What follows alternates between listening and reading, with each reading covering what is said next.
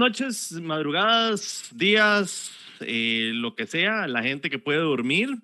Eh, los envidio, entiendan que les tengo un odio muy profundo, muy, muy profundo. Personas como yo ya tenemos dos, tres semanas de no dormir. Eh, la que vuelve, tenemos nuevamente a Mauricito Batalla. Está separado, resentido, enojado después de la última vez que lo trataron de tirar a la hoguera y se esquinió y y más bien lo que hizo fue hundirme más. Él es así, pero bienvenido Mauricio, ¿cómo está? Tanto tiempo no verlo.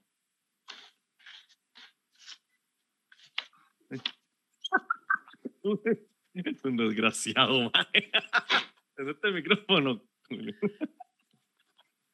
Hola Fede, ¿cómo estás? Este, un placer saludarlo a usted y, a, y a, don, Miguel y por supuesto este, a, a don, al doctor, a don Luis Loría, un placer tenerlos. Eh, tuve la oportunidad de reunirme con, con ellos y, bueno, Fede nos contactó y estaba, ni, ni, mi doña este, está tan encima mío ahí, eh, pero por supuesto siempre eh, por el bien de creo, creo que por el bien del país. Yo creo que uno al final todo este hate y todo este fuego se, se lo echa encima, así como eh, a Luis le pasó y como te ha pasado a vos, y estoy seguro que como don Miguel ha recibido N cantidad de críticas, uno lo hace sin recibir nada a cambio, eh, únicamente por, por tratar de que, de que el país sea, sea cada día mejor y en los diferentes temas. Eh, uno aplaude las decisiones correctas y señala las decisiones incorrectas según la visión de, cada quien. Y bueno, muy contento de estar con dos, eh, dos profesionales de, de, la altura de don Miguel y don Luis y por supuesto estarte acompañando a vos también aquí, Fed. Muchísimas gracias, Mau. Nada más, subiste un poquito la cámara que tenés la frente cortada. Nada más una pregunta. ¿A qué se debió ese rótulo de Mauricio, ese tema del micrófono? Don Miguel, vea, ese quedito.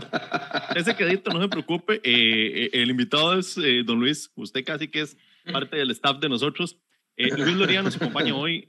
si bien recuerdan, don Luis es la persona de los números que ha desnudado básicamente el proyecto del tren a nivel numérico.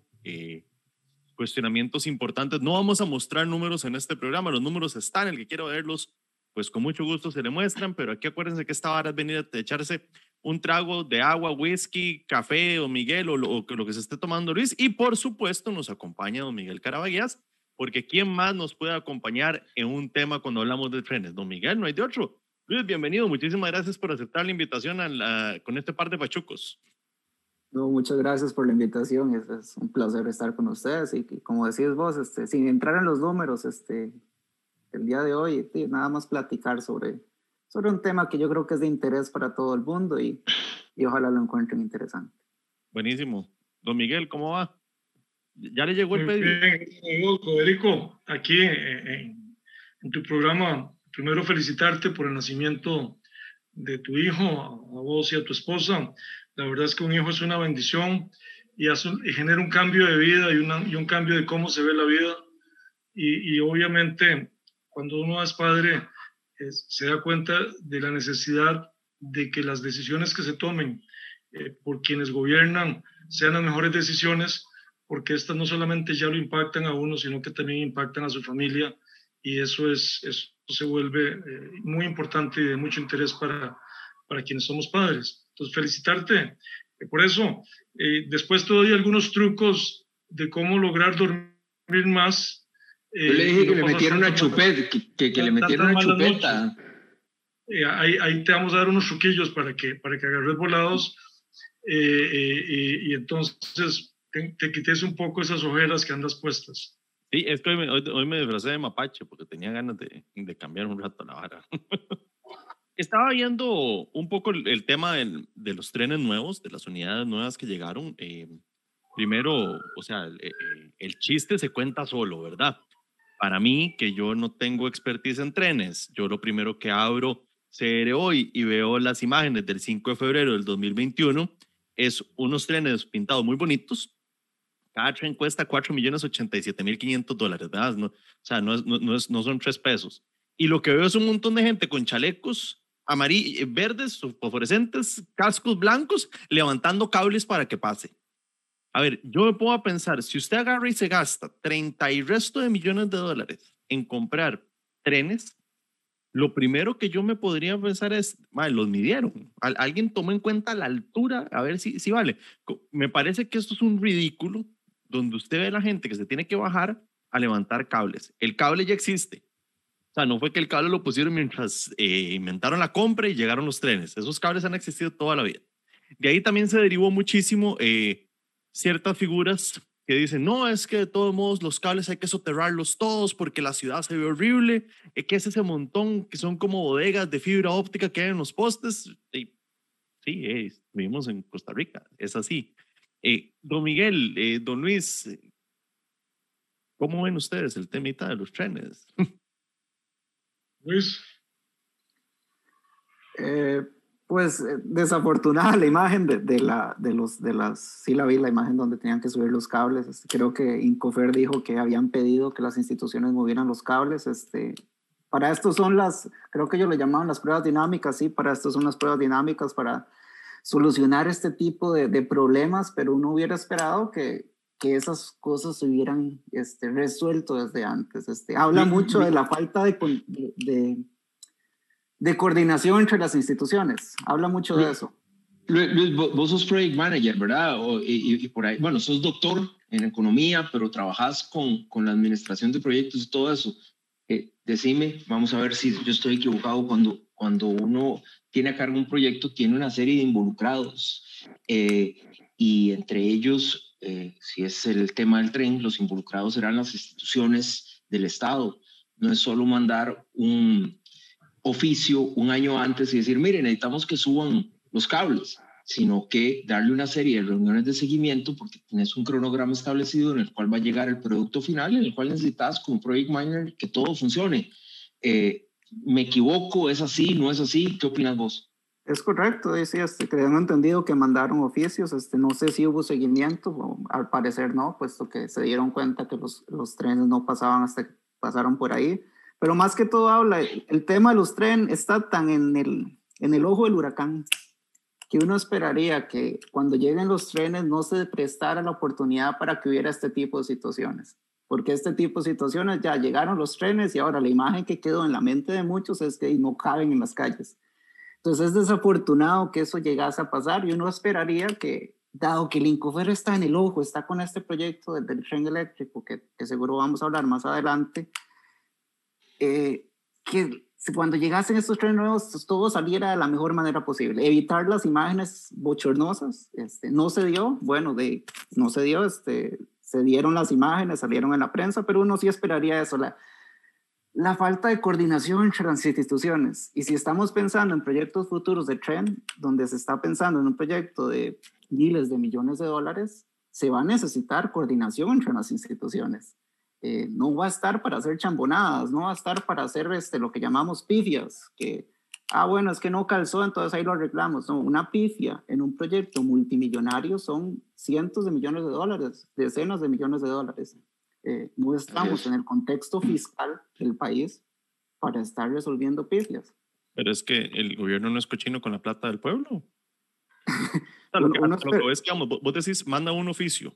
Ok, el problema que he notado es que yo mandé el oficio.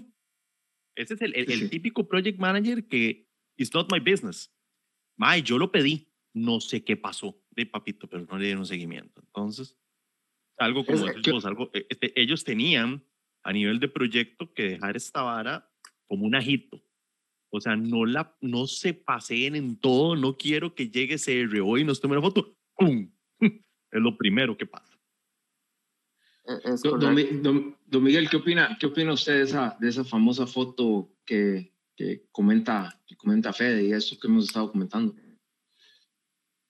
Vamos a ver.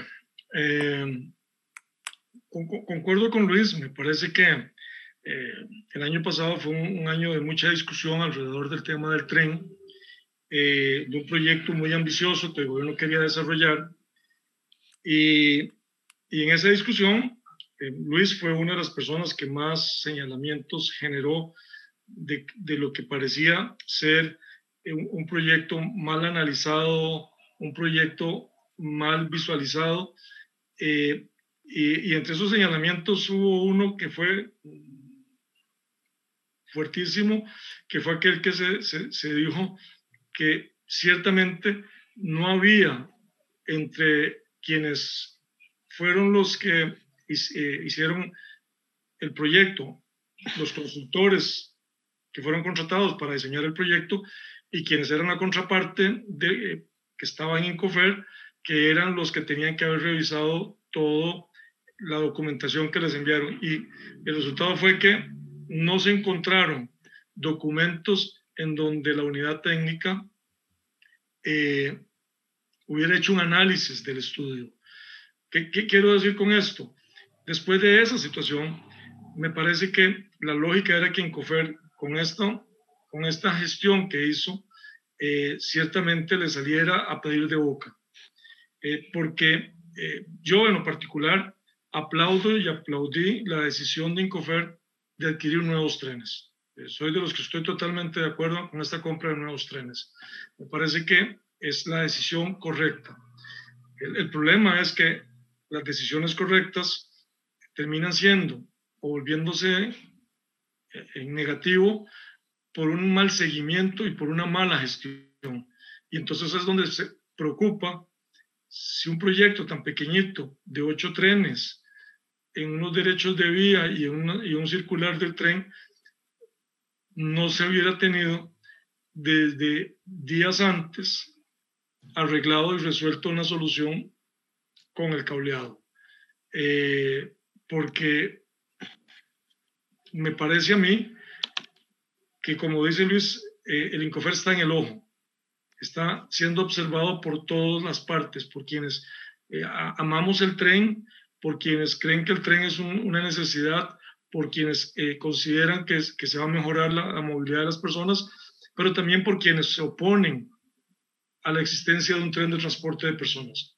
Entonces, me parece que ese, ese, ese detalle, se vuelve un detalle muy grande y deja de alguna manera entrever quienes están gestionando un proyecto tan pequeño como ese son los mismos que tienen la responsabilidad de gestionar un proyecto de la envergadura que el gobierno estaba planteando. Entonces, es ahí donde yo eh, tengo alguna duda. Vuelvo a repetir, me parece que fue una, una, acertada decisión que hizo el gobierno con la adquisición de estos trenes, eh, pero también a la par de esta decisión de los trenes, hay otras cosas como esta que estábamos hablando de los, del cableado que, que se deben señalar y se deben señalar procurando encontrarle una, una solución y una mejoría al servicio que se va a dar a partir de la puesta en funcionamiento de los nuevos trenes. Don, Miguel, déjeme interrumpirlo y porque usted acaba de decir algo y, todos lo sabemos, todos lo conocemos, que usted está a favor eh, del tren. Y me voy con, con Luis. Luis, en términos generales, vamos a ver, eh, cuando aparece esto a principios del año pasado, y, y, vos este, apareces de la nada, eh, y perdón que te hable así, pero bueno, aquí nos estamos echando un trago y, no, no somos eh, el Randall Rivera que te entrevistó, ni Amelia Rueda, ellos sí apagan el, el, micrófono, qué sé yo, este, somos un par de, muchachos ahí, o jóvenes o adultos mayores, o como quieran decirnos, eh, que, que, estamos conversando con vos. ¿De dónde sale Luis Loría? O sea, ¿por, por qué, por qué es ¿por qué ceñirse? Porque mucha gente, y te lo digo así sinceramente, mucha gente lo que dice es, a este MAE los autobuseros le pagaron para que descarrilara el tren, ¿verdad? Ese es el ataque ad hominem que te hacen, porque como no te pueden debatir con números, porque de por sí de números no entienden, eh, eh, eh ese es el ataque ad hominem que te hacen de, dónde sale Luis Loría? ¿Por, qué Luis Loría se, interesa estando al otro lado del mundo, en un proyecto eh, de trenes en, su país natal, todo lo que usted quiera, pero en ese proyecto? ¿Y por qué se pone a desmenuzarlo tan finamente? Eh, te, paga alguien? Eh, ¿No te paga alguien? Y la última pregunta es, ¿estás de acuerdo con el tren? Porque mucha gente dice, no, es que este madre lo que quiere es descarrilar el tren. A ver, este, vamos por partes. Este, lo primero, sí, tener razón, muchos de los ataques de, algunas personas el año pasado y este año, este, es eso, que yo fui pagado por los auto, el lobby autobusero, este, no sé quién es el lobby autobusero, tal vez sí existe, a mí no me pagaron, nadie me encargó, nadie me pidió el, lo que yo hice, el análisis que yo hice, que, que alguna gente ha dicho, ah, este, este es un análisis rápido, no es un análisis que toma muchos días. Este tipo de revisiones dura, dura su tiempo porque tienes que analizar todo esto. Lo hice en mi tiempo libre. Y tal vez poner un poquito en contexto cuándo sucedió esto. El INCOFER creo que hizo público, el estudio de factibilidad lo hizo público en mayo del año pasado. Este, bueno, en, en mayo, y yo lo, lo revisé por ahí de mayo y junio, este, las semanas después de que fue publicado. Eh, allá en, donde yo vivo, en Escocia, este, estábamos en cuarentena, eh, cuarentena fuerte. ahí sí es literal, este, no había dónde salir, no, había, no se podía salir, no se podía ir a ningún lado y pues eso me dio bastante tiempo libre para, para hacer este tipo de cosas. Y no es que... No estabas aburrido. estabas aburrido en la casa encerrado dijiste, no quiero decir que no, lo hice nada más porque estaba aburrido en la cuarentena, sino eso tenía tiempo libre para hacerlo este, en, en, los fines de semana o en las tardes. ¿Por qué lo hice? Bueno, es que eso yo a eso me dedico ya. Este, yo hago revisiones de análisis costo-beneficio, específicamente en la cuestión de los, de los beneficios, o sea, este, ¿Cómo los cuantificas? Es un tema de estudio de décadas que no, que de motivo de debates académicos y metodológicos, eso es lo que yo hago. Cuando llega un estudio de beneficios, me llega a mí y, vos le haces la revisión por par, o, este, o el peer review, lo que se llama en inglés. Este, yo me he dedicado, de hecho, otro ataque que me hicieron es que yo no conozco el transporte. Bueno, es, yo dediqué muchos años a estudiar el tema de beneficios en, en transporte pues, conozco, son cosas que me interesan a mí, puesto que me dedico a eso profesionalmente. ¿Dónde estudiaste vos? Eh, yo eh, estudié en México, en Inglaterra y la, mi último, el doctorado en, Escocia. Digo, o sea, no, no es un maje que estudió en la Universidad de Garaje tampoco, ¿verdad? Eh, son universidades de, de, de, prestigio y más que sea de prestigio, este, pongámoslo así, la educación depende de cada uno. Vos puedes ir a la mejor universidad que si no le pones empeño no vas a salir con lo demás. No por demeritar una universidad sobre B, mucho depende de vos. Y, yo los estudios que yo tomé, yo que hice y que me esforcé, yo hice con el mejor empeño de agarrar el mayor conocimiento. Y eso lo adquirís. Una vez que te gradúas, el conocimiento se sigue adquiriendo. Y en lo que yo... pero, pero, pero con respecto a lo que decía don Miguel, vos, y te lo pregunto así directo, yo creo que nadie te lo ha preguntado directo, ¿estás o no estás a favor de que haya un tren en Costa Rica? Yo sí creo que un tren en Costa Rica, mejor, en la área metropolitana, mejoraría la movilidad. Sí, yo estoy a favor de que se construya un proyecto de tren, pero necesitamos... O sea, eh, eh, eh, eso ya vota la, la, hipótesis del lobby autobusero que vos estás diciendo aquí en este programa, en el traguito con Fede, de, que, de, que, de que sí estás a favor de un tren en el área metropolitana. Por supuesto que sí. Yo creo que un tren en el área metropolitana va a mejorar. Yo soy creyente del transporte público. Si queremos mejorar el problema de movilidad en el área metropolitana, necesitamos invertir en transporte público. Parte de esa inversión en transporte público un tren tiene beneficios que pueden ser sustanciales en tema de movilidad, pero lo que siempre he dicho y he argumentado es hay que dimensionar las inversiones. Si vamos a invertir en transporte público, entonces sentémonos en los números a ver qué es el transporte que mueve la mayor cantidad de gente, cuál es el motor de movilidad. Y si nos sentamos a ver los números, el motor de movilidad... Son los buses es el sistema de bus, porque el sistema de bus tiene una cobertura, el sistema de bus del área metropolitana tiene una muy buena cobertura, pero tiene este, deficiencias en los otros aspectos del servicio. El tren es un complemento del bus, como el bus debe ser un complemento de los trenes. Eh, millón, millón doscientos mil personas mueven los buses, ¿verdad? Eh, eh, por, ahí, y lo que quieren que mueva el tren son doscientas mil personas. antes de la pandemia, ¿verdad? Porque después de la pandemia, en medio de la pandemia, hubo una merma significativa y que me parece que, que de alguna manera nos va a marcar hacia el futuro en lo que tiene que ver con, con las decisiones de transporte público y, y, y, y las inversiones en, en, transporte y en movilidad. Me parece que el país tiene que replantear las cosas, sobre todo porque eh, esta, esta situación de pandemia, y Luis, a ver si estás de acuerdo conmigo, eh, ha provocado o ha acelerado las decisiones de muchas empresas en modificar sus formas de, de, de elaborar y lo que algunas iban llevándolo de manera muy suave, muy despacio, que es el tema de teletrabajo, eh, la pandemia los obligó a acelerar ese proceso y los obligó principalmente a las grandes empresas, pero eso va a ser una situación que se va a caer por cascada y va a ir reflejándose en otras actividades eh, diarias de otro tipo de empresas y, y, ya lo hemos visto con las mismas universidades, ¿verdad? Eh, ya el tema de estudio universitario eh, de manera virtual no era una cosa nueva.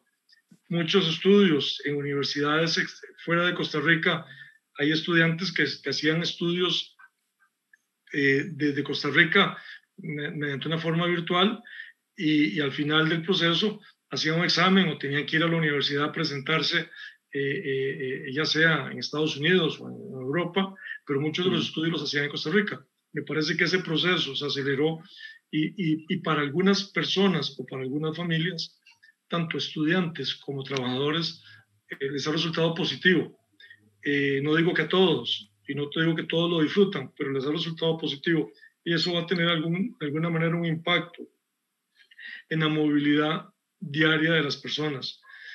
Y sobre todo, si las medidas de distanciamiento cosa que no le gusta mucho a, a Mauricio cuando hablamos de medidas alrededor de, del COVID, este, de distanciamiento, se tuviesen que soportar por un largo tiempo, eh, obviamente también eso va a tener una afectación, creo yo, en el transporte. No, no sé qué piensas vos, Luis, y no sé qué piensan ustedes.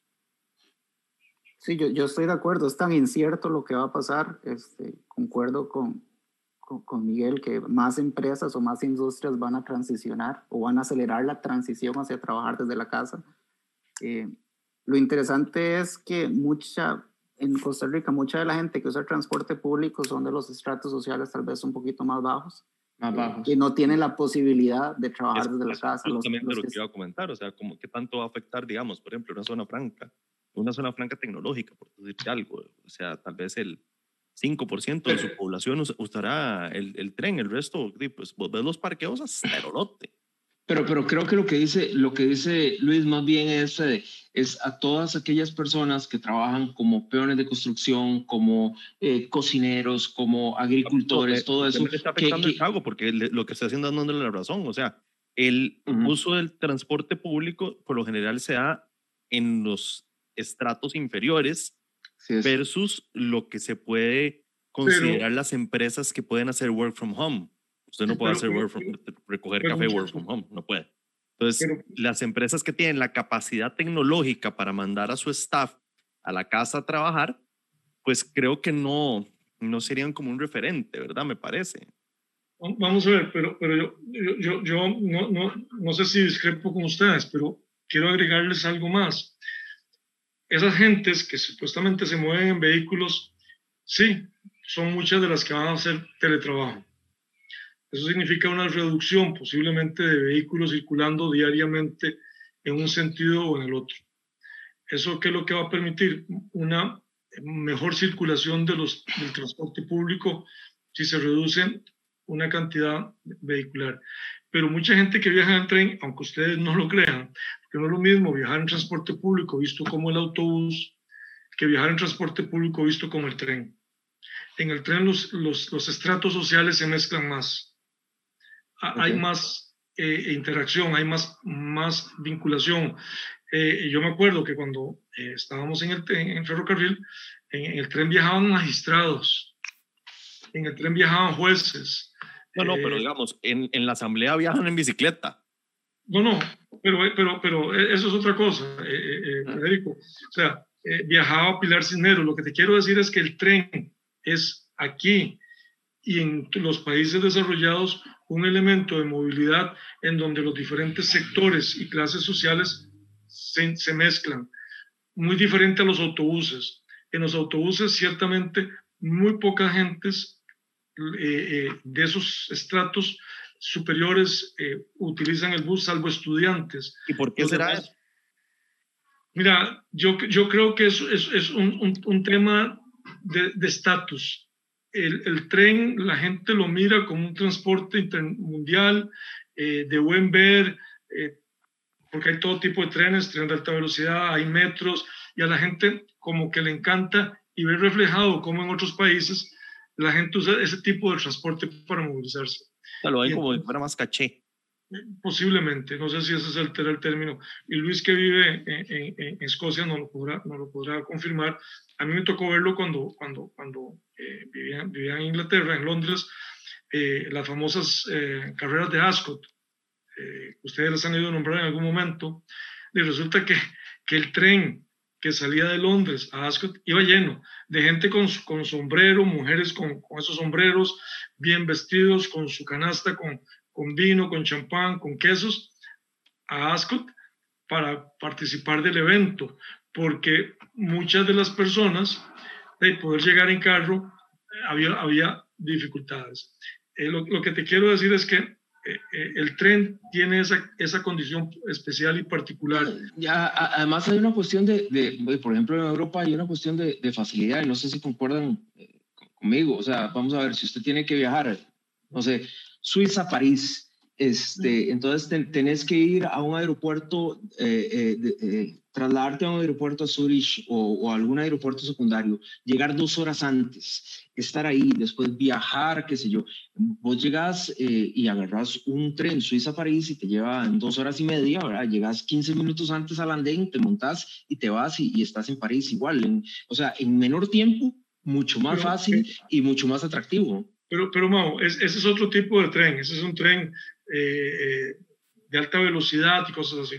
Cuando hablamos de trenes como el, que, como el que se quiere poner en Costa Rica, que es un tren de cercanías, que es, reducir las distancias en tiempo, eh, el tren es mucho más efectivo que hacerlo en carro, porque se, se, producen los grandes tranques de vehículos para entrar a Madrid o para entrar a París para entrar a Londres, mientras que el tren es un, un sistema que entra mucho más expedito y permite que de ahí vos puedas retomar otros sistemas de transporte, como es el metro, para poderte movilizar.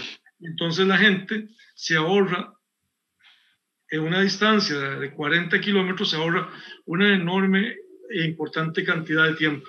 No solamente eso, sino la incertidumbre de saber si tengo o no tengo una presa para llegar a la casa que en vez de esos 40 minutos, esos 40 minutos van a ser siempre. Entonces yo puedo programar mi día. Yo imagino que Luis, cuando lo utilizan en, en, en, en el Reino Unido, en Escocia, perdón, sí. y eso que estoy tomando agua. O sea, ya como project manager dice, ok, ma, yo voy a durar 35 minutos, pongo 40, pero en carro es una incertidumbre. En carro es una, si, si se estalla, si toca pasar a echar gasolina, si hay un choque, lo que sea, pues para programar su día, una persona, obviamente el transporte público eficiente va a ser siempre mucho mejor. Yo, yo quiero preguntarles, yo, yo, quiero preguntarles tanto a don Luis y a don Miguel, ahora que, eh, y tal vez empezando con Luis, eh, Luis, vos analizaste todo el proyecto y estamos claros de que no vamos a entrar en números, los números están ahí, no, eh, 400 tweets y a aquel no, no le gusta leerlos porque le da pereza y además no entiende los números, no importa. Si vos pudieras resumirnos a nosotros eh, tres grandes falencias que tiene un proyecto que debería ser un proyecto país, 1.550 millones de dólares sería de, de, los proyectos más grandes que se han hecho en Costa Rica en su historia. Si vos pudieras decirnos, bueno, número uno, yo revisaría, porque ya nos dijiste que estabas de acuerdo. Entonces, bueno, para, para estar totalmente de acuerdo con este proyecto, yo revisaría esto, revisaría esto y revisaría esto. Y después tal vez igual don Miguel, ¿verdad? Que ha estado tantos años metido en toda este, esta cuestión de, de Incofer y trenes, que nos dijera, bueno, ¿cómo estaría don Miguel? Porque también fue una de las personas que, más en contra estuvo del proyecto del gobierno, este, y, y siendo un experto, ¿qué sería lo que don Miguel eh, diría? Mire, mejorando esto y esto y esto, yo le daría la bendición, ya sea a este o al siguiente gobierno, de que, de que es una necesidad y que vamos para adelante. Este, aquí voy a ligar los dos temas que estábamos hablando. Hablamos mucho, en el tema pasado era la cuestión de interconectividad del servicio. Y hablamos, estábamos mencionando algunos ejemplos de Europa, de Londres, este, si tomamos esos ejemplos, cuando usted usa el transporte público, usted se sube, usualmente cuando usted usa el transporte público, usted no usa un solo tipo de transporte público. Usted se monta en un metro, después se baja en un bus, después se va a un tren de cercanías, entonces existe esa interconectividad del servicio. Porque no es imposible que un tren sirva a todos los sectores o los rincones de una ciudad. Entonces aquí es donde está tal vez una de las principales falencias del proyecto que presentó el gobierno, que no se garantizaba la interconectividad del servicio. El tren, ellos hablaban que el tren era la columna vertebral del sistema, una columna vertebral que iba de oeste a este, transversalmente cortando la ciudad. Entonces, si usted necesitaba moverse del oeste al norte y quería usar el transporte público, usted forzosamente tiene que usar el tren, tiene que llegar a la estación de tren de alguna manera, ya sea caminando, en carro o en bus. Se monta el tren y después tenía que bajarse en algún punto del área central para volver a subir hacia el norte. Entonces, nunca se, nunca se garantizó que existiera esa conectividad, esa idea de que el tren y los buses tienen que funcionar como complemento, no como rivales, porque estamos hablando que el tren iba a ser bajo un esquema financiero totalmente distinto a los esquemas de bus, entonces iban a estar compitiendo, porque hay un incentivo del gobierno para bajar, y tal vez sin entrar mucho detalles, recordemos que el gobierno va a tener que pagar un subsidio al tren dependiendo del esquema que ellos usen, pero usualmente es dependiendo la demanda del tren. Entonces hay un incentivo implícito que usted tiene que forzar gente que use el tren. Pero tal vez forzándolos a que usen el tren no es la forma más eficiente de mover. Entonces no estamos hablando de un problema de, un problema de movilidad, estamos hablando de cómo favorecer el proyecto del tren. Entonces aquí hay intereses que están chocando, los intereses de los buses y los intereses del tren, cuando deberían ser los mismos intereses, favorecer la movilidad. Ellos en lo que cuando hicieron su modelo de demanda, que es lo que define cuánta gente usa el bus, cuánta gente usa el tren, cuánta gente usa el carro, una de las cuestiones que ellos omitieron es esa interconectividad. Ellos asumen que la gente que usa el tren nada más usa el tren. Y ellos dijeron que cualitativamente, usaron un, término, cualitativamente se consideró que los trenes y los buses iban a funcionar juntos. Cualitativamente es yo poner en el estudio, yo pienso que los trenes y los buses van a funcionar juntos. Eso es cualitativamente. Ellos nunca cuantificaron cuánta gente iba a usar el bus, si iba a bajar y se iba a montar en el tren. Entonces, esa es una de las principales falencias del estudio de demanda. Eh, sin entrar mucho en número, yo uno quisiera ver que eso se mejore, que ellos garanticen que el tren va a solucionar el problema de movilidad. Perdón, sí. Luis, me, das ahí nada más interrumpirte un, minuto, un segundo. Y, además, eh, no se calcula el impacto que podría ser que si desviamos los, los buses para que se crucen con el tren para que la gente pueda pasarse del bus al tren, tal como vos decís, podría ser que el impacto que recibiera el tren fuera de una dimensión muy superior a la que el mismo tren podría soportar. Porque estamos hablando que viajan 1.200.000 personas en bus y estábamos hablando que eran 200.000 personas en tren. O sea, la posibilidad de generar esa comunicación o esa intercomunicación entre bus y tren debía estar muy planificada de previo para que posteriormente el impacto no fuera a ser de tal magnitud que el tren ciertamente no iba a poder operar y, la, y los buses no iban a poder dar esa, esa, esa acción de, de, intercomunicación entre, ambos servicios. Sí, absolutamente. Ellos pensaban en los buses como un alimentador del tren. Pero si todos los buses alimentan el tren, podría llegar el momento donde el, bus, el, servicio de tren tal vez no diera abasto. Y tal vez sumando un poco a eso, uno esperaría que cuando se construya el tren, más gente que usa los vehículos dejaría el vehículo parqueado y se mueva el tren.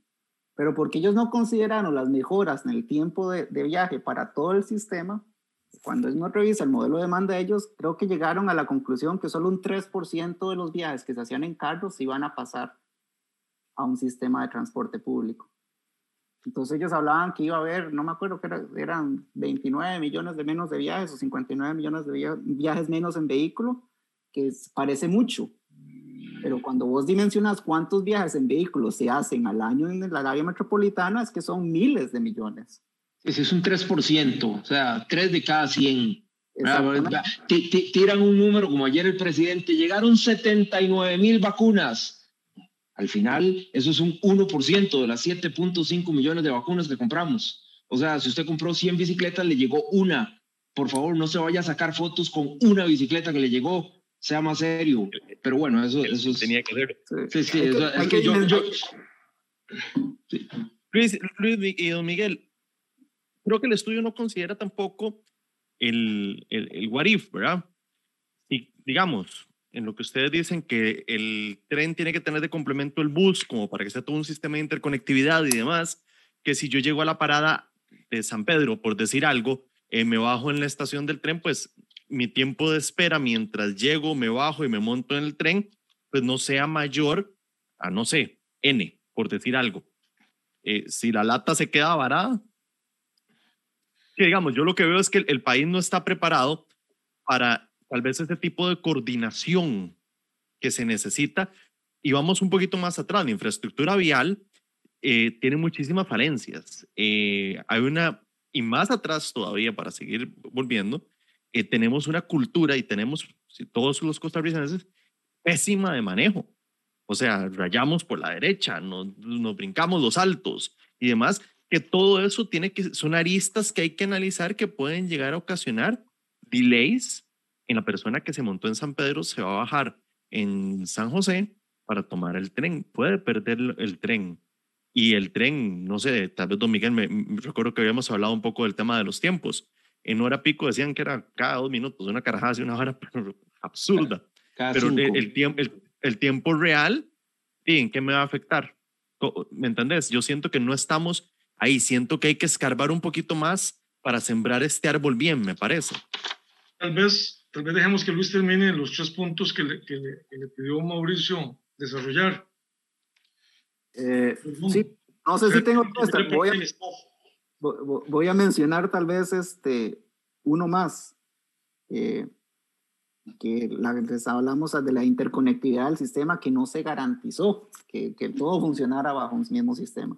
Y el segundo punto que quiero recalcar antes de ver el proyecto, tal vez está relacionado a eso, es qué otra inversión se está haciendo para mejorar el sistema.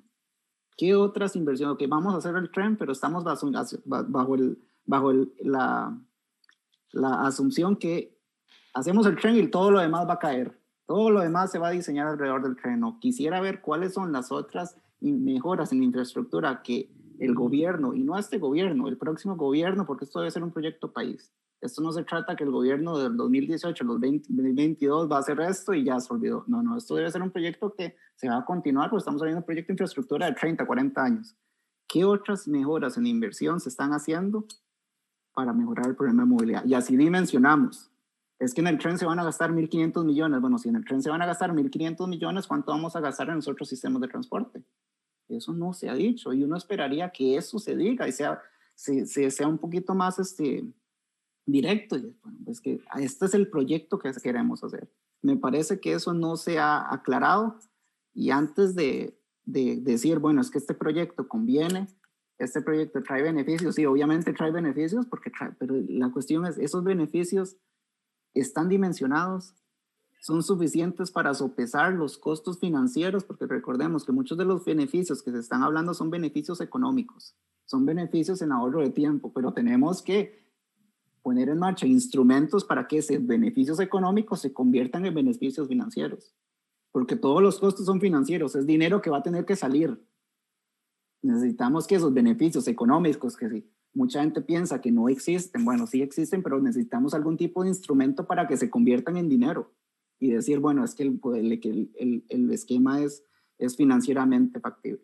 Y ya lo dejo para que para que Miguel comparta. Don, Miguel, ¿usted cuáles son igual, este, y basándonos en su conocimiento y en su experiencia, cuáles son las tres grandes críticas que usted le haría? No, no digamos críticas, porque a veces la gente cree que uno está en contra de. No, no, yo creo que todos los cuatro que estamos aquí estamos a favor del tren. O sea, y los cuatro nos hemos montado en un tren, y nos hemos montado en un metro, y nos hemos montado en un subway, y es riquísimo pasar de un punto a otro y, saltarnos todas las presas y dejar el carro en casa, es, pero es espectacular. Pero ¿cómo hacemos para que sea económicamente viable para nuestro país, que sea lo mejor, que sea un proyecto país, ¿verdad? Que sea un ganar-ganar. Vamos a ver, quiero, quiero referirme a lo último que dijo Luis. Eh, ellos ciertamente señalaron que iban a haber una serie de beneficios y, los enumeraron. Eh, hablaron, Luis, acuérdate que hablaron del tema de la reducción de, de, de, de contaminación y, y, los datos al final eran como el 1% del total de las emisiones de CO2, lo que se iba a generar con la puesta de funcionamiento del tren. Eh, y así algunos otros beneficios que a, la hora, que a la hora de cuantificar desde esa perspectiva uno dice es que el impacto no es en esas áreas tal y como lo, lo estamos visualizando. Vamos a ver, eh, yéndome a lo que Mauricio planteaba, puedo, puedo decir lo siguiente. Primero, ¿cuál es el proyecto que yo me, voy, me estoy imaginando? ¿Cuál es el proyecto que yo estoy pensando se puede implementar en los derechos de vida que tengo? Eso es lo primero que tengo que tener muy claro. Y entonces no puedo confundir ese proyecto con la operación de un tranvía. No puedo confundir ese proyecto con el funcionamiento de un metro. Y no puedo confundir la operación de ese sistema con un tren de alta velocidad. O sea, tengo que tener claro qué es lo que puedo y qué es lo que se quiere. Y estamos claros que tal y como están dispuestas las vías de este hacia el oeste y la forma en que trastoca parte de la ciudad, pero también que se sale y pasa por zonas un poco menos pobladas, se asemeja mucho a un sistema de cercanías. Tren de cercanías. Entonces, cuando hablamos que es un tren de cercanías, tenemos que darle esa filosofía y no poderle, y a un tren de cercanías no le podemos dar la filosofía de un tranvía o de un metro. ¿Qué quiero decir con esto? Yo no puedo poner a competir al tren con los autobuses en las partes más pobladas y más céntricas. ¿Por qué?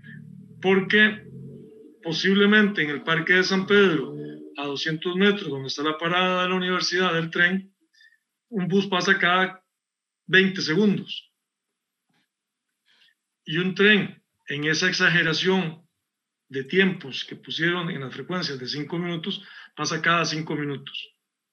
Pero ese tren muy posiblemente viene o muy lleno desde lados más distantes a la hora de pasar por la universidad o de pasar por la, o por la Universidad Latina o pasar por el Colegio de Ingenieros y Arquitectos. ¿Por qué? Porque el tren sale lleno desde el lugar un poco más distante, del lado de Cartago, y si lo llevan a Paraíso, desde Paraíso se va a empezar a llenar. Porque la gente no viene de Paraíso y se va a bajar en la Basílica de los Ángeles. Muy posiblemente la mayoría de la gente que se monte en Paraíso va a utilizar el sistema hasta, la, hasta pasar Ocho Mogo. ¿Qué significa eso? Eso es simple y sencillamente un sistema de cercanías la gente que vive entre ríos y que trabaja en Heredia, lo que va a hacer es tomar el tren para agilizar su viaje hacia Heredia. Entonces, lo, que tenemos que tener claro es esa parte, y a mí me parece que en el proyecto lo, lo terminan confundiendo en momentos, en, en el nivel de frecuencias que ponen, pero además en el nivel de demanda que ponen porque tratan de subir la demanda o que la demanda sea lo mayor posible para justificar la necesidad de la compra de trenes. Y Luis me puede desmentir, pero los proyectos no se hacen necesariamente para poder atender el 100% de esa demanda, porque no necesariamente al final el sistema le va a operar. Es una demanda potencial, no es una demanda ya cautiva y segura. Entonces, un tren de cercanías, normalmente los trenes de cercanías son sistemas de una gran movilidad de personas, pero no son los sistemas masivos, como es el metro. Entonces, ese es el primer elemento que yo creería se debe tener claro que lo que quiero. Yo prefiero un, un sistema que mueva, en vez de 200 mil personas, 150 mil, pero en vez de 1.550 millones de dólares, solo ocupe 800 millones de dólares, yo prefiero eso. Porque todo lo que esté encima de esos 850 o 900 millones de dólares me va, me, me va a hacer esa parte muy costosa versus cuánto más voy a poder mover después de 150 y 160 mil personas. O sea, para mover 40 mil más voy casi a duplicar la inversión O sea, no, no le encuentro un sentido de inversión eh, bien, bien analizada y bien pensada. Entonces ahí está el primer tema. ¿Qué es lo que necesitamos y qué es lo que queremos? Yo pienso que es un tren de cercanías. Entonces, si es un tren de cercanías, tenemos que operar y funcionar y planear a partir de un sistema de cercanías. Básica y sencillamente. Otro elemento que me parece a mí importante en este tema tiene que ver con la decisión país. O es el país el que decide qué es lo que quiere, por ejemplo, en, anchos de vía, o es el inversionista. No, no, es el país, lógicamente. Yo creo que es el país. El país es el que decide cuál, qué es usted es el comprador, usted, usted sabrá qué es lo que va a comprar. O sea, nadie le, tiene que imponer qué es lo que usted tiene que comprar. Usted tiene que saberlo, usted tiene que tener cuál es, su, cuál es su idea, cuál es su estrategia de desarrollo en el tema del ferroviario, no solamente en el área metropolitana, sino más allá del área metropolitana.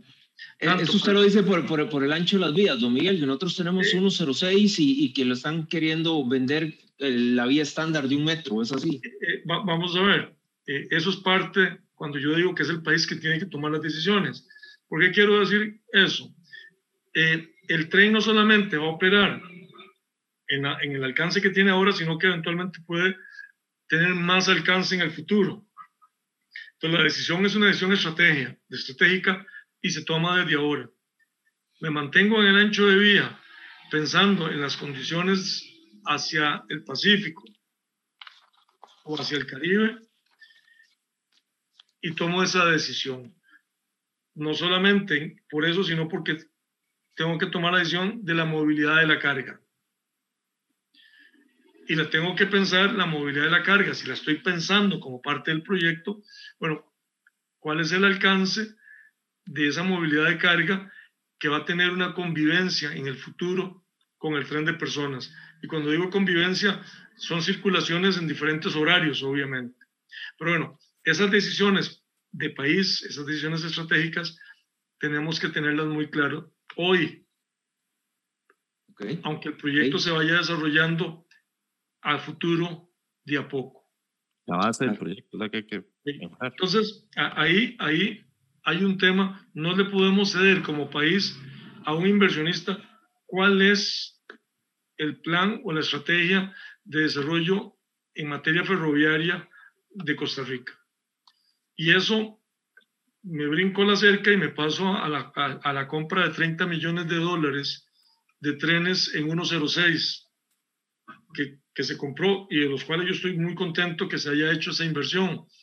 Eh, ese 106, resultado, hay trenes, constructores de trenes en todo el mundo capaces de fabricar en 106 sin que eso pierda absolutamente nada en cuanto a la, en cuanto a la calidad del servicio ni en cuanto a la, seguridad propia del servicio.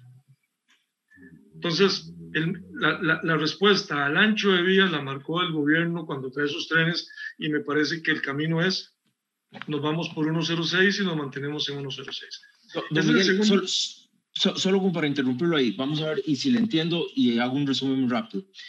Eh, el tren nuevo es más o menos, por decirlo así, es, es que como un circuito, ¿cierto? Es un circuito y a partir del el Coyol de la Juela eh, sigue hacia, hacia Punta Arenas y a partir de Cartago sigue hacia Paraíso y qué sé yo. Si nosotros hacemos, o, o como se está planteando el proyecto, eh, el ancho de vía de un metro y los ramales que no se van a tocar y que se van a mantener ahí siguen en 1.06 y el ancho de vía es, es, de un metro, lo que estamos haciendo es como independizando. En vez de generar un solo proyecto, ¿verdad? País se independiza.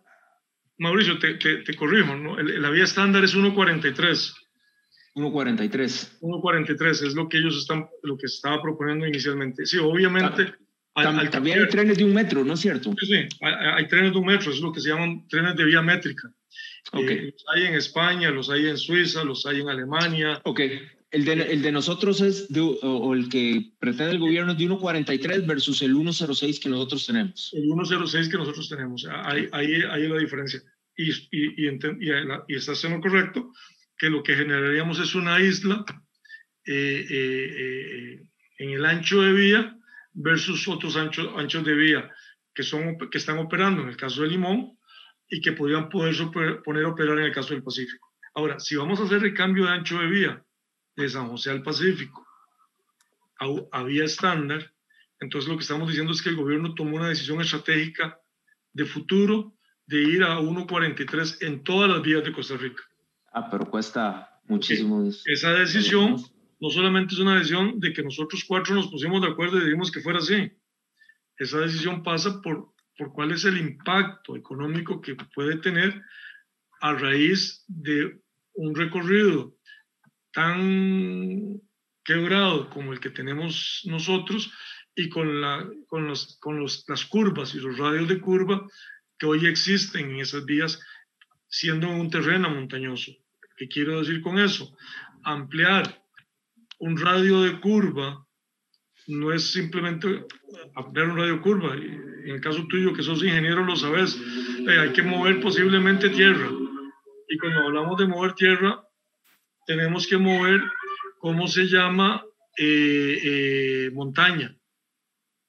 Y mucha de esa montaña es la misma montaña paralela a la ruta 27, donde ya hemos sabido los problemas que se ha tenido de la inestabilidad de esa zona. Entonces, eh, esa decisión de ancho de vía tiene que ser una decisión valorada técnicamente y económicamente y cuál es el, es es el impacto y, qué, y cuál va a ser el beneficio que se va a tener cambiando el ancho de vía en el tema de carga, básicamente. E, eso es. Entonces me parece que el país tiene que tomar esa decisión, no un tercero que lleve al país a tomar esa decisión. Es el país que tiene los trenes valen prácticamente lo mismo, ¿verdad? Sea 1.43 o sea 1.06. Sí, sí, ve lo que costaron esos trenes, costaron más o menos 4 millones de dólares. 4 millones de dólares, sí. Eh, eh, eh, que por cierto son más baratos que los trenes que están puestos en el proyecto de electrificación que cuestan 5 millones 800 mil dólares. 6 millones. Este, pero entonces, bueno, ese es el segundo punto, el segundo punto que, que yo consideraría. y, y, el y el tercer punto, de, que lo señalamos muy claramente, es si pensamos que es un tren de cercanías y pensamos cómo opera un tren de cercanías, lo que estamos hablando es que las frecuencias deben modificarse eh, eh, y no pueden ser de cinco minutos. Las frecuencias tienen que ser a más distancia, con lo cual la inversión en, en, en, el proyecto se disminuiría. Sí, tal, tal vez para, para tomar lo, lo, lo, que, lo que dijo Miguel del primer y tercer punto, que están un poquito relacionados en cuanto a las frecuencias que son de cinco minutos y lo que queremos. Creo que las autoridades de Incofer y, y, el, y, las autoridades de gobierno están proponiendo un tren híbrido, una especie de tren, tram, tren de cercanías, metro. Eh, no se sabe qué es lo que quieren. Y tan es así que en los ejemplos, en uno de los cuestionamientos que se hicieron el año pasado, que hizo Miguel, este, hice yo y han hecho otros profesionales, es que las frecuencias de cinco minutos tal vez eran demasiado. Este, no, le iba, podían este, poner demasiado estrés en el sistema.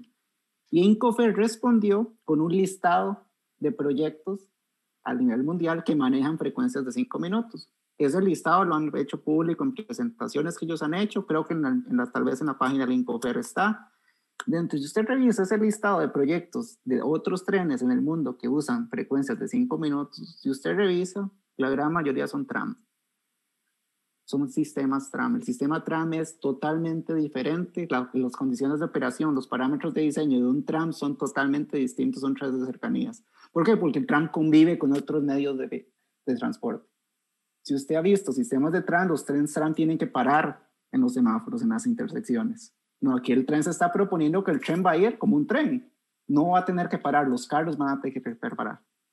Imagínate, imagínate que el, que el, tren parara ¿A qué se le puede tirar a la, en, en, cada alto se le tira el tren? Mira, aquí yo quiero, yo quiero eh, profundizar en lo de Luis. Vamos a ver. Eh, eh, ciertamente ellos al, cuestionamiento trataron de defenderse diciendo que en el mundo habían, como dice Luis, un montón de trenes que viajaban con cinco minutos y eran los famosos tranvías. los sistemas que viajan dentro de la ciudad, eh, que, que, viajan a velocidades muy bajas, unos 10 a 15 kilómetros eh, promedio, eh, que tienen muchas paradas y los trayectos son relativamente cortos, no son tan, tan, tan amplios. Este proyecto es un proyecto de un sistema mucho más largo de recorrido, en donde tiene una interacción con partes de ciudad relativamente pequeña, eh, porque son varias, pero son pequeñas, y una gran parte del sistema operando en medio de eh, zonas eh, donde hay cafetales o hay otras cosas. O sea, entonces vuelvo a lo que decía, y aquí te paso otra la palabra, Luis, perdón. ¿Cuál es la decisión? ¿O es, o es, un, o es un sistema de cercanías, un tren de cercanías, o es un tren de, de ciudad? Ahora, hay, hay, un, hay un equipo ferroviario que se llama Tren Tram.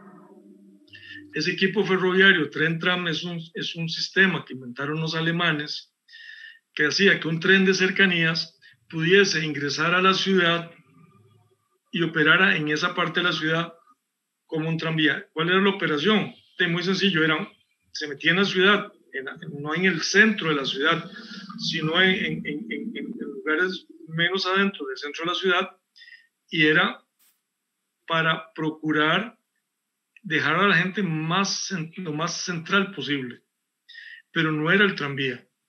Y entonces, como entra en la ciudad, de la posibilidad de un impacto con un vehículo hace que esos sistemas sean menos pesados que un tren de verdad. O sea, que con lo que conocemos como un tren. Entonces, son, son sistemas más livianos eh, eh, que permiten esa movilización en parte de la ciudad. Pero el sistema no es de tranvía. El sistema es un sistema de cercanías, porque la, la, la ubicación de la vía y la, para poderlo operar es, es eso, no es otra cosa. El, tren, el tren tram es la denominación de un tipo de tren, básicamente, eh, que tiene esa, esa, esa, posibilidad, pero no es un tranvía. Ok. Fede, como yo sé que, que ahora no, nos, nos talla Fede con el tiempo, eh, como para ir cerrando, los cuatro estamos acá a favor del tren. Eh, Luis, vos recibiste muchos ataques cuando vos expusiste tus puntos eh, si yo fuese presidente de la República y tengo un eh, proyecto país. El primer y yo, veo que, y yo veo que alguien eh, sale por ahí y me genera una serie de señalamientos, yo sin ser experto en el tema, ¿verdad? que el señor presidente lo ha dicho, él es solo periodista. de yo lo mínimo que haría, creo, es comunicarme con vos, así como lo pudimos hacer eh, Fede y como lo pudo hacer Don Miguel y así como pude sentarme yo con vos, estoy seguro que el señor presidente tendría los medios para poderte contactar eh, y decir, mire, cómo eh, estoy viendo una serie de señalamientos, cómo hacemos para, para, para cuadrar esto que usted piensa con la gente que yo tengo aquí a mi lado. Contactarte, alguien digo. Eh, esa, es la, esa tal vez la pregunta. ¿Alguien te ha contactado? ¿Alguien te ha buscado? ¿Alguien ha buscado que todos estos apoyos, ah, un, un tweet, un WhatsApp, un mensaje por Facebook, una foca contactándote, una, una señal de humo, nada, Nel. Nadie me ha contactado. Este, aquí sí, tal vez hacer el paréntesis de, es que no se trata que Luis Loría o eh, tenga la razón y lo que diga Luis Loría es lo que hay que hacer y por eso tenemos que contactarlo y decir a, ver cómo lo acomodamos a él. No, no. Yo hice, yo hice cuestionamientos desde mi criterio técnico. Otros profesionales han hecho cuestionamientos desde su criterio técnico. Entonces uno esperaría que se hiciera un esfuerzo por tal vez ni siquiera contactando personalmente, pero atender los cuestionamientos que se han hecho. En mi caso... Pero las famosas mesas de diálogo que hace el gobierno, o sea, ¿qué cuesta? Yo me imagino que y voy a hablar por vos y discúlpame que si tu país te necesita, mira Luis, nos echas la mano porque vemos que estás haciendo una serie de cuestionamientos. Yo no creo que vos irías a decir que no. No, absolutamente. Yo estoy más que, si se me llama cualquier, cualquier autoridad, yo con muchísimo gusto colaboro. Y por como dice Mauricio, aquí todos estamos a favor. O sea, no es que aquí estamos por criticar, por criticar y por traerse abajo un proyecto. Todos estamos aquí en aras de lograr un proyecto mejor, lograr la movilidad. Y para mí sí, aquí sí quiero hacer la acotación, ha sido decepcionante la actitud del Incofer. Porque si usted revisa las actas de la Junta Directiva de Incofer, me mencionan de nombre, de nombre, donde se me critica y me dicen es que este tipo no sabe nada, no sabe de transporte. Primero, no me parece un adecuado uso del, tiempo de la Junta Directiva o de las autoridades de Incofer. Deberían atender los cuestionamientos, no solo los míos, los que han hecho muchísima gente. Y así como don Miguel, estoy seguro que está, estaría anuente si se nos llamase, con muchísimo gusto atendemos, porque todos queremos un mejor proyecto. O sea, no es, aquí no es político, aquí muchos se me ha dicho, es que este tipo está trabajando para X partido, para X otro partido y solo es por cuestiones electorales. No, no. O sea, yo vivo allá, a mí no me interesa quedar bien con nadie o quedar mal con nadie. Yo doy mi criterio desde donde yo tengo mis capacidades. Y sí me gustaría, o sea, no porque sea yo, en futuros proyectos, si alguien más dice, yo creo, me parece que está mal hecho, se podría mejorar, que se le escuche a esa persona. Pero no que se exista esa, sea, esa caparazonada de no, es que yo tengo la razón, tengo la razón y los demás son, y atacando personalmente. Eso sí no me parece, porque el conocimiento se genera cuando se atacan ideas, no personas. Sí, correcto. Y don Miguel, ¿y, usted ha tenido la oportunidad de reunirse con la primera dama eh, que está tan activa en esto o con gente de Incofer que estoy seguro que lo conoce usted muchísimo años y que usted diga, mire, putas, que ¿cómo puede ser posible que están haciendo este híbrido? ¿Cómo puede ser posible que están poniendo este, eh, tiempos de cinco minutos cuando se podrían ser de 15? Entonces ocuparíamos la tercera parte de los trenes, entonces ya no serían 75 trenes, serían 25, 30. Mire, eh, esta curva que hay ahí entre el Atlántico y el Pacífico, eh, cómo vamos a hacer una carajada. O sea, alguien lo ha llamado, Miguel, alguien, la primera dama no ha tenido la deferencia de escuchar a criterios profesionales. Bueno, vamos a ver, a, diferencia de Luis, yo sí tuve la oportunidad de conversar en, en dos ocasiones eh, con la primera dama eh, y le hice los señalamientos que después hice públicamente. Entiendo de parte de ella que ella no es la persona técnica, entiendo de parte de ella que, ella es una persona que le ha puesto el empeño de querer que un proyecto como este se pueda desarrollar. Eh, y entonces me parece que, que ella ha servido como, como esa locomotora de empuje para llevar un proyecto como esto hacia adelante. Eh, el, problema es, el problema es en la parte técnica que, es donde deberían a ella eh, eh, eh, ayudarla o por lo menos presentarle los análisis y la posibilidad de, de, generar un intercambio con aquellas personas que se están oponiendo. ni Luis ni yo estamos ganando nada, ni otros profesionales o otras personas están ganando nada con sacar el tiempo hacer un análisis eh, eh, eh, objetivo con el deseo de, buscar no solamente los, problemas, sino decir cuáles pueden ser las eventuales soluciones o posibles soluciones a esos problemas que nos están, que nos están analizando. O sea, eso lo hacemos porque nos interesa y porque queremos el tema del tren, porque nos importa el tema del tren como un elemento adicional en la movilidad de las personas. Eh, vamos a ver, yo, yo, yo no creo que es que porque a cualquiera apareció una publicación eh, en Twitter o en cualquier otro medio, en Facebook, diciendo cuatro tonteras, hay que ya darle pelota y sentarse a hablar con él. Eh, lo entiendo, imagínate, no podríamos en este país, si nos cuesta caminar, ahí definitivamente no caminamos para ningún lado. Pero cuando se hacen em, señalamientos como los que hizo Luis, y yo aquí tengo que reconocerle eh, el aporte que Luis nos vino a dar a quienes creíamos desde el punto de, nuestro conocimiento el proyecto estaba mal, Luis vino a poner el dedo en otro, en otro elemento, en otra parte, que es muy importante ya a la hora de tomar una decisión de una inversión.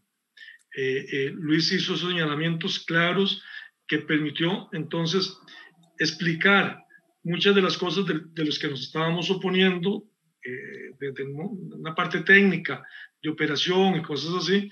Luis vino a darnos de alguna manera ese, ese, ese, ese, empujón para decir, eh, hay razones ciertas, válidas, para revisar el proyecto.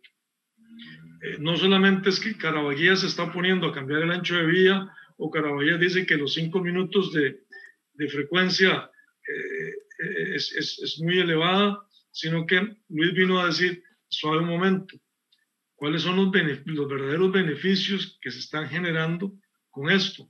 ¿Qué beneficios se le está generando a la población con una frecuencia de cinco minutos? ¿Cuál es ese impacto positivo?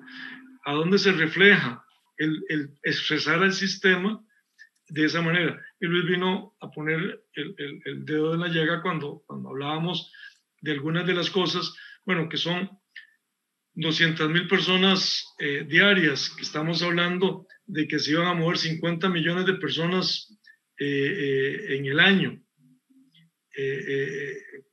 perdón, eran 50 millones de vehículos y que se iban a mover X cantidad de personas, sí, pero, pero ¿contra qué lo estábamos midiendo? ¿Cuál era la realidad que estaba viendo el país? Luis vino a dar esos elementos como decir, vamos, en autobús se mueven 1.200.000 personas. En carros se mueven X cantidad de vehículos por un promedio de 1.5, se mueven tantos millones de personas en vehículo privado. Y usted viene a decir que 200.000 personas diarias van a impactar la movilidad de este país.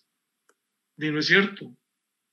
Y eso lo, lo, lo, ah, Ahora, se, se, se, zafó usted muy bien, don Miguel. Sí, sí, usted habló con la primera dama y todo eso un par de veces, pero ¿Qué, le, ¿Qué, le, dijo la primera dama? ¿Lo volvieron a llamar? ¿Le pusieron atención a sus, a, a sus señalamientos? ¿O sencillamente es como la novia tóxica que, que, que, está llame, llame, llame y usted eh, nada más no le contestó más? Vamos a ver. Entonces, eh, cierro diciendo que esos señalamientos que se hicieron eh, debieron inmediatamente ser, ser cuestionados por las autoridades políticas y, y haber hecho un acercamiento con profesionales, eh, los que estábamos diciendo cosas u otros, para, para entender de dónde venían y por qué venían esos cuestionamientos ante un estudio que supuestamente había sido hecho casi a prueba de balas, eh, eh, porque había sido hecho por un grupo, una compañía, se supone con mucho conocimiento en esta materia, y que había una unidad técnica muy capacitada y muy preparada para poder revisar, analizar los estudios que les presentaron y hacer las observaciones necesarias. Lo que se dio por demostrado fue que el estudio no estaba tan bien hecho y que las observaciones que se dieron plantear nunca se plantearon, porque para Luis fue muy fácil plantearlas, y digo muy fáciles en términos de que, de que Luis leyó el documento, se sentó, lo leyó y las encontró y nosotros leímos y nos sentamos y encontramos otras. O sea que si la unidad técnica, eh, que se supone que estaba muy bien preparada, lo hubiera analizado con esa profundidad, no nos hubiera dado tiempo ni a Luis ni a mí de cuestionar nada.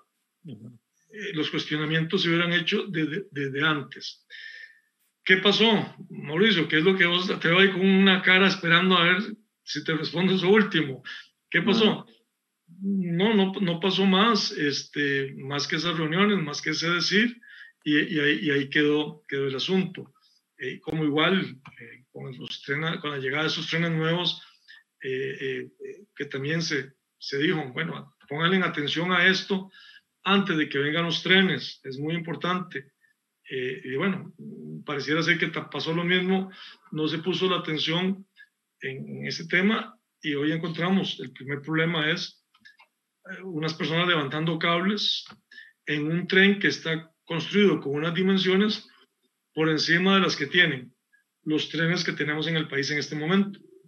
Es cierto que, que no entran en los andenes o, que no calzan en los andenes, que el tren queda aquí y el andén queda aquí, entonces hay que pegarse un salto ahí, Dios libre uno pequeñillo porque se mata ahí bajando el tren. No, no, no, no, sé, entiendo que pareciera que tuvieron que hacer ajustes en los andenes. Eh, pero bueno, el tren resultó ser más alto de los que ya había en Costa Rica y por eso fue que pegó en esos cables o no pudo pasar por esos cables. Eh, eh, uno hubiera esperado con esos trenes, además de lo bonito que se ven, de que a esos trenes hubieran ayudado eh, haciendo una inversión importante en el mejoramiento de la vía. Y cuando digo una, una inversión importante en el mejoramiento de la vía, no me refiero a, a puntos específicos en un recorrido entre Cartago y Heredia, más o menos 30 kilómetros, no me refiero a 15 o 16 puntos, me refiero a una intervención mucho más grande de la que hemos tenido. Eh, ¿Para qué? Para dos cosas, para que esos trenes pudiesen ser explotados eh, eh, en la mejor forma. ¿Y qué, quiero decir mejor explotados? Que son trenes nuevos, uno esperaría que, corran a mayores velocidades. Pero dice el presidente que llegan a 70 kilómetros por hora, ¿o a dónde fue que los probaron? En, el tramo nuevo, creo. No, en la última que reduzcan los tiempos de recorrido que hoy hacen los trenes, las locomotoras de los años 70 o los Apolo que se trajeron hace algunos años, uno esperaría... estos trenes nuevos no, no, van a, no van a ser, y, perdón que, que meta así, eh, estos trenes nuevos no van a hacer menores tiempos que los Apolo de los años 70. No, los, las locomotoras, los Apolo. Oh, las locomotoras, los, los Apolo. Ok, y, los, y que las locomotoras los Apolo, bueno, pareciera ser, pareciera ser que, que las condiciones de la vía, eh, ni a esos ni a, ni a, otros trenes, les va a permitir aumentar las velocidades, eh, porque, porque las vías están en una, en una condición determinada. Son seguras a una velocidad, dejan de ser seguras a una velocidad mayor. Eh, cuando, cuando me preguntas eso de los 70 kilómetros, sí, posiblemente se dio en un tramo de vía que fue construido con rieles nuevos, con una vía que los rieles están soldados uno con otro, eh, y entonces está en una condición muy, muy diferente. Los trenes, las vías que hay entre Heredia y Cartago, son vías con, con rieles desgastados, eh, ya de mucho uso, y que hace, que hace que los trenes tengan que viajar por seguridad a una, a una velocidad más baja. Eh, y uno hubiera esperado eh, poder que se aumentara el promedio de la velocidad en algún grado y, en buena cantidad de minutos haberla reducido, eh, pero bueno, no sé, me, me, parece, me parece que por un asunto de seguridad las, las velocidades no van a, a ser muy distantes de, lo que, de lo que ya se tiene, ¿verdad? Para aumentar la capacidad me parece que redujeron eh, la cantidad de, asientos donde la persona puede venir sentada, pues, y la cambiaron por esta manigueta que si las vías están así, yo me imagino que de Heredia a Cartago o de Cartago a San José va a andar uno como, como en un barco. Eh, estoy en lo correcto de que, de que para buscar mayor capacidad del tren, redujeron esta parte de, de, asientos y entonces, digamos, la parte de comodidad no va a ser tan... Lo que, por, lo, por, lo, que han enseñado, por lo que se ha visto en los videos, eh, eh, ciertamente los asientos son eh, laterales, son, son asientos que van pegados contra los, los, los, las paredes, por llamarlo de alguna manera, del tren, dejando un espacio mayor en el medio para que mayor gente vaya de pie. Eh, algo así como, como los metros en algunos países, donde los asientos, repito, son, son, son laterales y no, no son asientos eh, de dos personas y con un carril en el medio y otras dos personas eh, al otro lado. obviamente esto genera mucho más capacidad en, en, en, en, la cantidad de personas a viajar. Y claro, lamentablemente con la pandemia, me imagino que va a haber alguna limitación eh, como la que pusieron en los buses. Eh, eh, algo que a vos te gusta mucho hablar que tiene que ver con, con las restricciones, ¿no?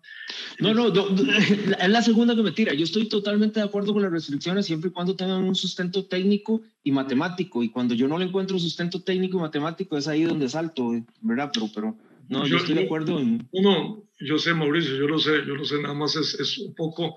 Federico me dijo que te molestara un poquito. Vamos cerrando como para... para, nada, más cierro con esto. Este, sí, tienen, tienen más capacidad, tienen más capacidad de sus trenes en cuanto a personas, pero, pero el impacto producto de este, de este tema de distanciamiento no, no, lo van a poder explotar en, en, toda su capacidad, es lo que me parece. Y, eh, y uno hubiera esperado que, que durante estos 18, 24 meses que duraron en llegar a esos trenes, eh, el Incofero hubiera tomado desde aquel momento la decisión de hacer una inversión eh, muchísimo más importante en, en, el arreglo de la vía, ¿verdad? Eh, porque por ahí van a seguir pasando muchas personas independientemente del proyecto de electrificación que se vaya a venir. Que, que, que, en todo caso ya este gobierno me parece que, ya no va a poderlo cerrar. Eh, me parece que hay muchas otras cosas en Asamblea Legislativa en discusión eh, eh, y, yo creo que, que, tal vez le va a tocar la cola, pero no, no, no creo que, que, más allá de la aprobación de, del crédito, y no, digo, no sé cuándo, eh, se vaya a quedar. Así que me parece que el esfuerzo que se debe hacer de aquí a que termine el gobierno es en cómo esos ocho trenes que se trajeron más algunos de los otros puedan dar un servicio, un mejor servicio eh, con frecuencias, en vez de cada media hora, con una reducción de frecuencias, tal vez cada 15 minutos en las horas pico, y un mejoramiento en la vía para que la gente vaya más confortable, para que haya menos movimiento del, eh, eh, del tren y para que se reduzcan esos tiempos de traslado. Me parece, y cierro, y quiero cumplir con eso, si el gobierno quiere apostarle algo en el tema del tren, en lo que le queda de gobierno, me parece que va por la necesidad de mejorar las vías y dejar unas vías que por un buen tiempo puedan utilizarse de una manera muy segura, mucho más rápida eh, que, lo que, hoy, que lo que hoy tenemos. Eh, eh, eso es lo que me, parece a mí que, que, deberían de hacer en este momento. Y, y eventualmente seguir discutiendo si lo que Luis ha venido cuestionando y lo que otros hemos venido cuestionando eh, eh, hay razón o no hay razón y, y, tratar de mejorar cara al futuro, cara al futuro, el proyecto de modernización que, estaba planteado. claro. Luis, vos como para cerrar.